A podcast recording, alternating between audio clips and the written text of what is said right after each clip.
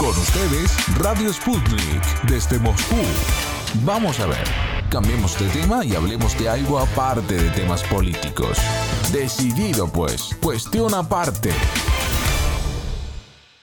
El pasado fin de semana arrancó la temporada 2022-2023 de la Premier Liga rusa de fútbol. La gran interrogante fue en qué condiciones se encuentran los 16 equipos tras el éxodo masivo de jugadores y técnicos extranjeros motivados por el boicot del fútbol ruso por parte de la FIFA y la UEFA. Los ocho encuentros jugados estuvieron enmarcados en un ambiente a estadios llenos y disputados intensamente minuto a minuto, que dieron como resultado cinco empates, cuatro de ellos con el marcador 1 a 1 y uno terminado en 2 por 2. Vamos a pasar revista a los partidos de la primera jornada de la Liga Rusa junto a nuestro colaborador, el analista deportivo peruano ruso Lorenzo de Chosica. Hola Lorenzo, te saludo. Adelante, tienes la palabra. Hola Víctor, hola queridos oyentes. El partido jugado entre el campeón absoluto de la Premier Liga de Rusia, el Zenit San Petersburgo y el Fútbol Club Khimki de las afueras de Moscú dio el primer toque del balón de la nueva temporada. Si bien es cierto que los pupilos de Sergei Semak venían abanderados luego de haber apabullado al Spartak Moscú por 4-0 y conseguido por séptima vez la Supercopa de Rusia, esta vez el favorito se encontró con un hueso duro de roer e incluso estuvo a punto de sufrir el primer frasco del año. Aún así, el punto conseguido por el Himki en casa se puede considerar como sensacional, amigos. Al poderoso trío brasileño del Zenit, Malcolm, Claudillo y Wendel se sumó Rodrigao, contratación del Fútbol Club Sochi, y el goleador Iván Sirgiev, ex Krila Sovieta, lo que suponía otro huaico de goles a favor del campeón. En efecto, los primeros minutos el dominio del Zenit era abultado y el golazo de Wendel en el minuto 17 vino por propio peso. Los pupilos de Sergei Yurán, otro bombardero ruso de fama internacional, no se amilanaron y comenzaron a hilvanar sus peligrosos contragolpes que en dos oportunidades llevaban estampa de gol en los pies de Rudenko. En el segundo tiempo, Himki continuó intentando la paridad que llegó al fin en el minuto 84 por intermedio de un elegante gol de Mirzo. Lorenzo, yo creo que es importante señalar que todos los encuentros de la primera jornada liguera comenzaron con un minuto de silencio en memoria del exfutbolista y antiguo entrenador de la selección rusa y del Fútbol Club Spartak Moscú, Georgi Yartsev, y del ex delantero rojiblanco Alexander Kozlov, o sea, también del Spartak, fallecidos este viernes a la edad de 74 y 29 años respectivamente. Pero bueno, volvamos a los partidos y hablemos enseguida del CSKA Moscú, Ural y Ekaterimburgo, que terminó con la victoria del CSKA por 2 a 0. Sí, para el equipo de caballeristas, este encuentro fue el estreno oficial de su nuevo entrenador, Vladimir Fedotov, quien ha reemplazado a Alexei Berisutsky y también significó el regreso del delantero centro Fyodor Chava. El amplio dominio en el campo de juego sobre el equipo visitante tuvo su primer fruto en el minuto 45 por obra de Iván Obliakov. En el minuto 64, el mediocampista colombiano Jorge Carrascal, proveniente recientemente del River Plate argentino, anotó el segundo de penal. Otro hecho interesante que destacar es que el veterano guardapalos Igor Akinfeyev, uno de los héroes del Mundial 2018, entró al campo de juego en el once inicial del CSKA, comenzando así su vigésima temporada en la Premier Liga de Rusia. Es fenomenal realmente, Lorenzo. Y ya pasamos al partido Orenburg-Kryle-Sovietov, Samara, que realmente fue pues un partido de muchos goles. Fue el único resultado abultado en la primera fecha y a pesar de ello, el modesto equipo de la ciudad de Orenburgo, de los Urales del Sur, no se dio por vencido hasta el pitazo final, protagonizando el mejor encuentro de la primera fecha. La novedad saltante en este encuentro, Víctor, fue que para el mediocampista de Krilo Sovietov, Sergei Piñaev, de tan solo 17 años de edad, fue su estreno en la Liga Profesional de Rusia y el joven jugó el partido completo. Enhorabuena, hermano. El mediocampista de los samarianos, Maxim Gloshenkov, quien llegó por la ventana de transferencia actual procedente del Spartak Moscú, anotó dos goles y tuvo una asistencia. Con este resultado, el equipo de las orillas del Volga se ha colocado como puntero provisional de la tabla. Lorenzo, y sobre el segundo golazo de Glushenkov, pues realmente fue una obra maestra. Desde fuera del área grande lanzó un zurdazo al estilo de Leo Messi y el esférico entró en las mallas junto por la cruceta. Impresionante. Bueno, el siguiente partido a analizar es el Ahmad de la capital chechena Grozny, Spartak Moscú, que terminó en un empate a uno. Los equipos capitalinos tradicionalmente tropiezan en Grozny, más aún cuando el equipo de casa actualmente está dirigido por Andrei Talalaev, uno de los más talentosos entrenadores rusos. La garra y el empuje del equipo anfitrión estuvo a punto de dar un sorpresón, más aún que el Ahmad se puso en ventaja con un soberbio cabezazo de Artyom Timofeev luego de un servicio de tiro de esquina finalizando el primer tiempo. En la segunda mitad, el dominio del Ahmad se hizo más notorio todavía. Sin embargo, en el minuto 71, Agalarov erró un gol cantado para ampliar la ventaja a dos. Como sabemos, Agalarov fue el año pasado uno de los mejores goleadores del campeonato. Bueno, y funcionó la regla futbolística. Si no aprovechas y no anotas, tendrás que encajar.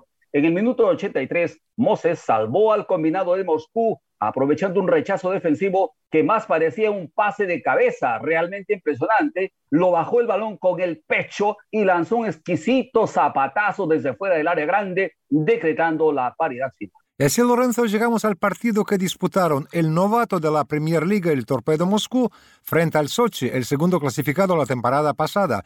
No hubo sorpresas, 1 a 3 a favor de los visitantes.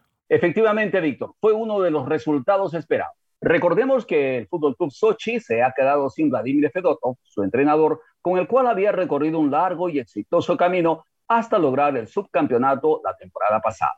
Bajo la dirección del estratega Fedotov, los hombres de la ciudad de la costa del Mar Negro demostraban un fútbol compacto, pero a la vez interesante y emocionante, incisivo y potente por las bandas, masivos contraataques y la libertad de acción del ecuatoriano Cristian Novoa, su líder que sin duda alguna se ganó con justicia el galardón de mejor jugador del campeonato y la estupenda estocada goleadora del colombiano Mateo Casierra, quien también se fue del equipo para anclar en el City San Petersburgo. Para el Torpedo, este partido fue el primero después de regresar a la Liga Profesional de Rusia por primera vez desde la temporada 2014-2015, por lo que volver al ritmo profesional necesita de algunas jornadas más, amigos. Ojo, en la segunda fecha se las verá con el Dinamo y de visita.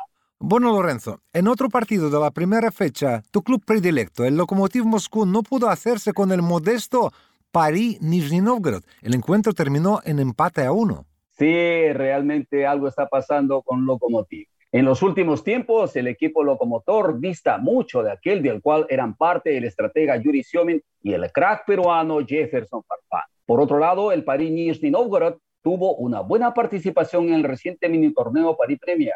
El primer tiempo del encuentro resultó ser francamente hablando aburrido, salvo una espectacular chilena que creció el joven guardameta local Daniel Kuliakov, que despertó al público, precisamente lo hizo fuera del área, arriesgando un poquito su portería, pero le salió. El segundo tiempo tampoco tuvo acciones notables. Isidor abrió la cuenta para el Lokomotiv y Krotov logró el empate a los 70 en un partido bastante trabado. Otro de los cinco empates en la primera ronda se produjo en Krasnodar, donde el club del mismo nombre empató a dos frente al Fakel Voronezh. El debut de los de Borones, Víctor, uno de los nuevos inquilinos de la Liga Profesional de Rusia, era intrigante y algunos especialistas pronosticaban una goleada a favor de los sueños de casa. Pero a la hora de los loros, el Fakel hizo honor a su nombre en español, Antorcha, y encendió las emociones de los espectadores del cilindro del Krasnodar, obligando al máximo al fuerte equipo del Cáucaso Norte para quedarse con un sufrido empate. Ni bien iniciado el encuentro, los visitantes abrieron el marcador gracias a un disparo del defensa Aslan Dashaev. En el minuto 24, Krasnodar se recuperó gracias al gol de Alexei Yonav. Precisamente Yonav demuestra en el campo de juego el por qué era uno de los hombres seguros en la selección nacional de Rusia. A cinco minutos del final del primer tiempo, Eduardo Sperzian adelantó a los locales con un lanzamiento de tiro libre. Fakel insistió y fue recompensado en el último minuto del descuento del primer tiempo. Un centro a la zona de penal de Ilnur Al-Shin fue cerrado con elegancia por el centrocampista Roman Akbashev. En el segundo tiempo, los arcos se mantuvieron cerrados para ambos equipos. Y así, Lorenzo, hemos llegado al plato fuerte de la primera jornada, el Dinamo Moscú-Rostov, que terminó en un empate a uno.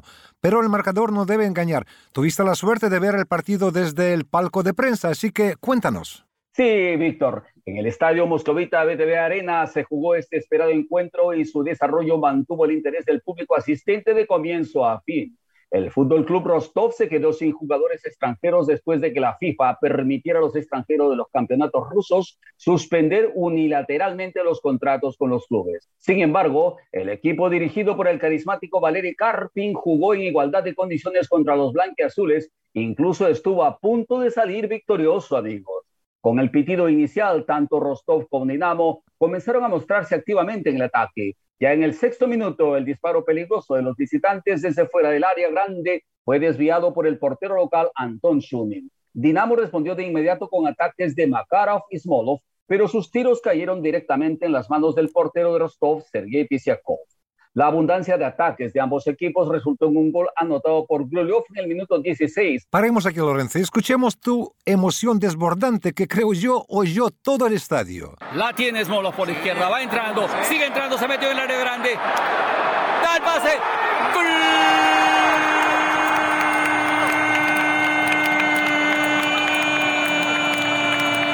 Del Dinamo.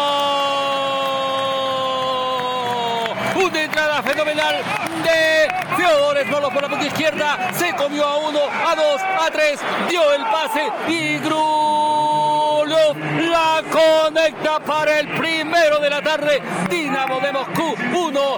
Grulov, Wichislav, el autor del primer gol. He visto el partido por televisión. Era evidente que el Rostov respondió inmediatamente, pero le faltó acierto en el remate final, ¿no? Shunin pasó a jugar el más importante papel, Víctor, ante la saga del Dinamo bastante débil, desconcentrada e inoperante, salvo el uruguayo Varela. El segundo tiempo comenzó con un momento peligroso para los anfitriones. Después de un tiro de esquina, el mediocampista del Dinamo, Nicolo Moro, envió el balón hacia la portería, pero el tiro dio en el poste. Casi de inmediato, Makarov tuvo otra ocasión de gol, pero no pudo marcar desde fuera del área grande. Y otra vez, goles que no haces, goles que te hacen. Reza el dicho popular y así, en el minuto 68 llegó el ansiado empate para los de la región de Cubán, anecdóticamente anotado por Nikolai Kanichenko, exjugador de los dueños de casa. Bueno, pues resumiendo, podemos constatar que ya la primera ronda liguera nos permite esperar partidos espectaculares y una tensa rivalidad pese a la imposibilidad de disputar torneos internacionales.